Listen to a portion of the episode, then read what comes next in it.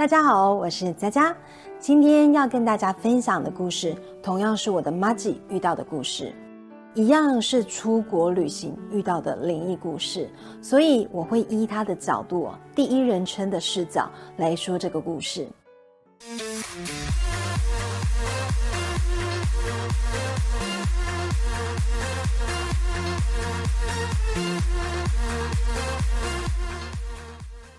在故事开始之前哦，我要先来拉票一下，因为目前的订阅数呢已经九百四十喽，差六十哦，我就能破一千的订阅了，也就能开启收益啦。这对每一个创作者来讲哦，都是一个非常重要的里程碑，尤其是像我这种小创作者。之前有看到别的 YouTuber 他们说呢，在没有破一千订阅以前哦，只能称为创作者。破一千订阅之后呢，才能成为 YouTuber，所以要请大家多多帮忙分享，让我也变成 YouTuber 吧。因此，请还没有按下订阅的朋友，记得帮佳佳按下订阅。您的收看跟订阅支持，是我永不停止的动力。虽然我的影片哦，不像别的频道那么精良，有专业的剪辑人员来制作，但是每一部影片哦。都是我花了很多心血，一个人呢收集资料、写稿、自己录影，然后剪辑、上音乐、上字幕，所以真的挺花时间跟心力的。因此，希望大家呢能花个几分钟的时间来听我说故事，休息一下。谢谢大家。这次的故事发生在二十多年前，当时的我呢还不是灵异体质。而这个故事哦，是我的两个朋友遇到的，同样呢，也是跟我们家人哦一起出国旅行，但不同的是，这次多了两个朋友，除了有上次故事的 A 小姐之外，还多了另外一个人 B 小姐。我们这次去的地方呢，是有名的泰国，泰国是著名的旅游胜地，有去过泰国的朋友都知道。泰国最有名、最吸睛的就是美丽的人妖。那个时候最有名的一个人妖，长得跟丽文 Coco 很像，真的非常漂亮。因为泰国的人妖非常的有名，所以去到这边旅行的时候，通常都会安排看人妖秀。而人妖秀的表演呢，又有分普遍级跟限制级。普遍级的。就是一群非常美丽的人妖在台上跳舞、走秀，展现才艺，适合所有年纪的人一同观赏。而限制级的，有的主打示范什么叫做泰国浴，就是帮洗的人会以自己的身体为菜瓜布，然后去帮客人洗澡；还有的就是以十八般武艺的武馆。例如用嘴巴开啤酒瓶盖，用嘴巴吹剑、吹蜡烛，用嘴巴含刀片、削吸管。只是这个嘴巴不是上面的嘴巴，而是下面的嘴巴。但是这些表演我都没有看过，因为当时我年纪不到，还是未成年，所以我们无法进去看这些成人秀。在我家人和朋友进去看成人秀的时候，我跟我两个弟弟就在外面等他们，而且还跟一大群人妖拍照。当时哦，只要是观光客，人妖们就会群体的凑上来自己找你拍照。拍照就算了哦，重点是每拍一张照片就要给一张照片的钱，而且有的还会抓你的手去摸他们的胸部。然后呢，这样子你就还要多给那位人妖一张照片的钱。现在想想，这就是明目张胆的强迫消费。当时我们入住的饭店哦是哪一间？真的忘记了，因为年代太久远了，而且那个时候并不像现在有 Google 大神可以查询很多资料，所以当时住的饭店哦名字叫什么，真的记不住了。只记得那个时候我们住的饭店，它里面有一种房型非常的特别，就是有两间房间是可以互通的，也就是两个房间内中间各自多了一道门。打开这两道门，就可以直接从甲房走到乙房，是可以呢互通到隔壁的。而这种房间内呢，各自有两张单人床。当时我跟我姐姐还有两个朋友呢，A 小姐以及 B 小姐，就住在这种房型里面。年轻时候的我们，只觉得这种房间好方便哦，可以互相通到另外一个房间耶。如果半夜睡不着的时候，还可以跑到隔壁找人聊天。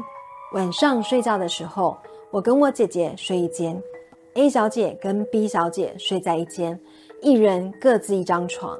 还记得上一集故事哦，有提到 A 小姐她是灵异体质，常常会看到一些常人无法看到的东西。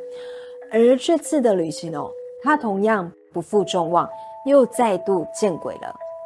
因为出国坐飞机，到了泰国后又到处走、到处玩，所以抵达饭店的时候大家都累了，加上明天呢又有其他的行程，因此梳洗之后，我们就各自回到房间睡觉，并且很快的进入梦乡。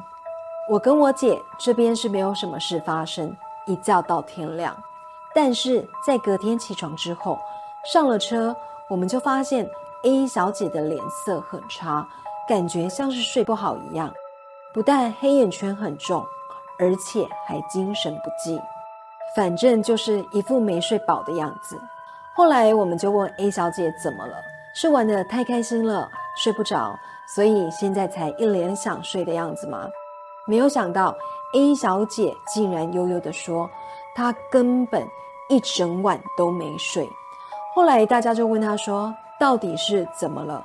为什么没睡呀？然后她就说呢，晚一点再讲啦。后来离开饭店后，我们就迫不及待地问她，昨天到底发生什么事了？为什么你的脸色那么难看？然后 A 小姐就说，昨天她睡到一半的时候，突然间就自动醒来，醒来的时候就看到 B 小姐自顾自地走向墙壁。感觉像是 B 小姐要一直往前走，当走到墙壁前面没有路的时候，就一直对着墙壁说：“对不起，对不起，对不起。”A 小姐当下觉得很奇怪，但是呢，她也不敢叫 B 小姐，所以就静静的躺在床上，很认真看着 B 小姐，并且观察她的眼睛是闭着还是睁开的。结果仔细一看。竟然是闭着眼睛在说话，闭着眼睛在走路，然后 A 小姐就心想：B 小姐是在梦游吗？这种情况看起来像是在梦游，因为当时事发突然，所以 A 小姐有愣了一下。但事后 A 小姐就静静的看着 B 小姐的一切行动，因为 B 小姐的眼睛是闭着，所以过没多久，B 小姐。又若无其事的走到自己的床上躺好，A 小姐就想，应该是梦游吧。虽然不知道她为什么会梦游，但因为没有发生什么事，所以她也躺下继续睡。结果躺下没多久，A 小姐就在梦中呢，就忽然听到嘣、嘣、嘣的敲门声。A 小姐立刻被惊醒，她一起床之后就赶紧看了一下 B 小姐。没有想到，B 小姐竟然没有在床上。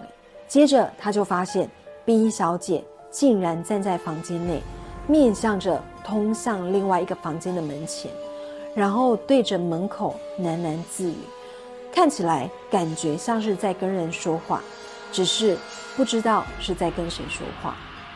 而这种诡异的画面，也让 A 小姐顿时觉得头皮发麻，当下呢也不敢睡觉。也不敢叫醒 B 小姐，只能一直看着 B 小姐这样诡异的举动。就在 A 小姐惊慌失措的情况下，B 小姐突然快速的冲到 A 小姐的身旁，并且直接躺在她的床上睡觉。然后 A 小姐就非常的惊恐，心里就想说：“靠，现在是什么情况啊？”B 小姐刚忙梦游到一半，突然冲到我床上睡觉。那我现在要叫醒她吗？她刚刚干嘛自言自语啊？然后 A 小姐就顺着刚刚 B 小姐站的位置，就是那个房间内的门口。结果他竟然在那个门前看到一个透明的女人站在那。A 小姐吓得整晚都不敢睡觉，她也不敢再看那个门口。不知道过了多久，天快亮了，她才敢再次看向那扇门。到了隔天上车离开后，A 小姐才跟我们讲前一个晚上发生的事情。我们大家才得知那一个晚上的惊魂夜。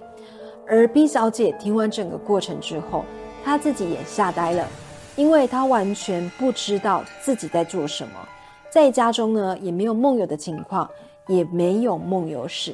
不过她说呢，她只记得有做梦，但是梦到什么，她自己已经忘记了。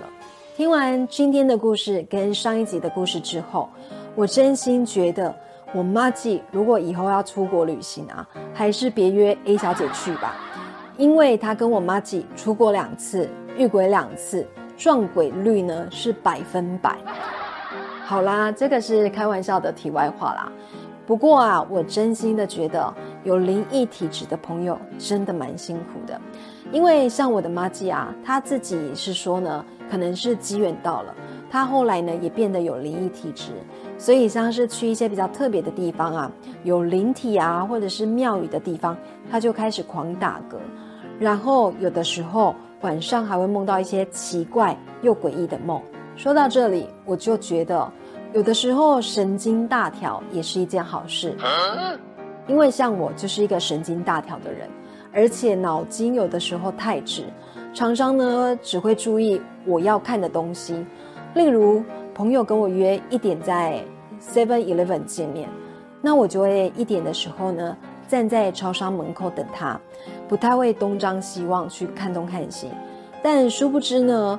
我朋友可能站在超商的隔壁饮料店买饮料，所以以前常常闹出笑话，就是我朋友明明在我眼前，但是我却看不到他。而之前哦，跟铁粉 Anita 在留言处聊到，我说听别人说故事都觉得很可怕，可想而知哦，遇到的人那些回忆应该是一辈子恐怖的记忆。虽然我之前哦分享了一些我自己的亲身经历，但是我不像其他人是直接明确的看到鬼脸，或者是透明人，又或者是听到鬼在说话，或者是感应到有异界的朋友在拉脚啦，或者是摸脸，所以我才说呢，如果以我的个性哦，真的遇到了，我当下应该会觉得，哎。为什么会这样？然后事后才会觉得，哎，好像哪里怪怪的。这应该也是傻人有傻福的一种吧。今天的影片就到这边喽，再一次谢谢大家的收看。如果我们的朋友有任何故事想要跟我分享，都欢迎写信到 email 给我，寄出后在影片下方留言告知我就可以了。谢谢大家的收看，下周见，拜拜。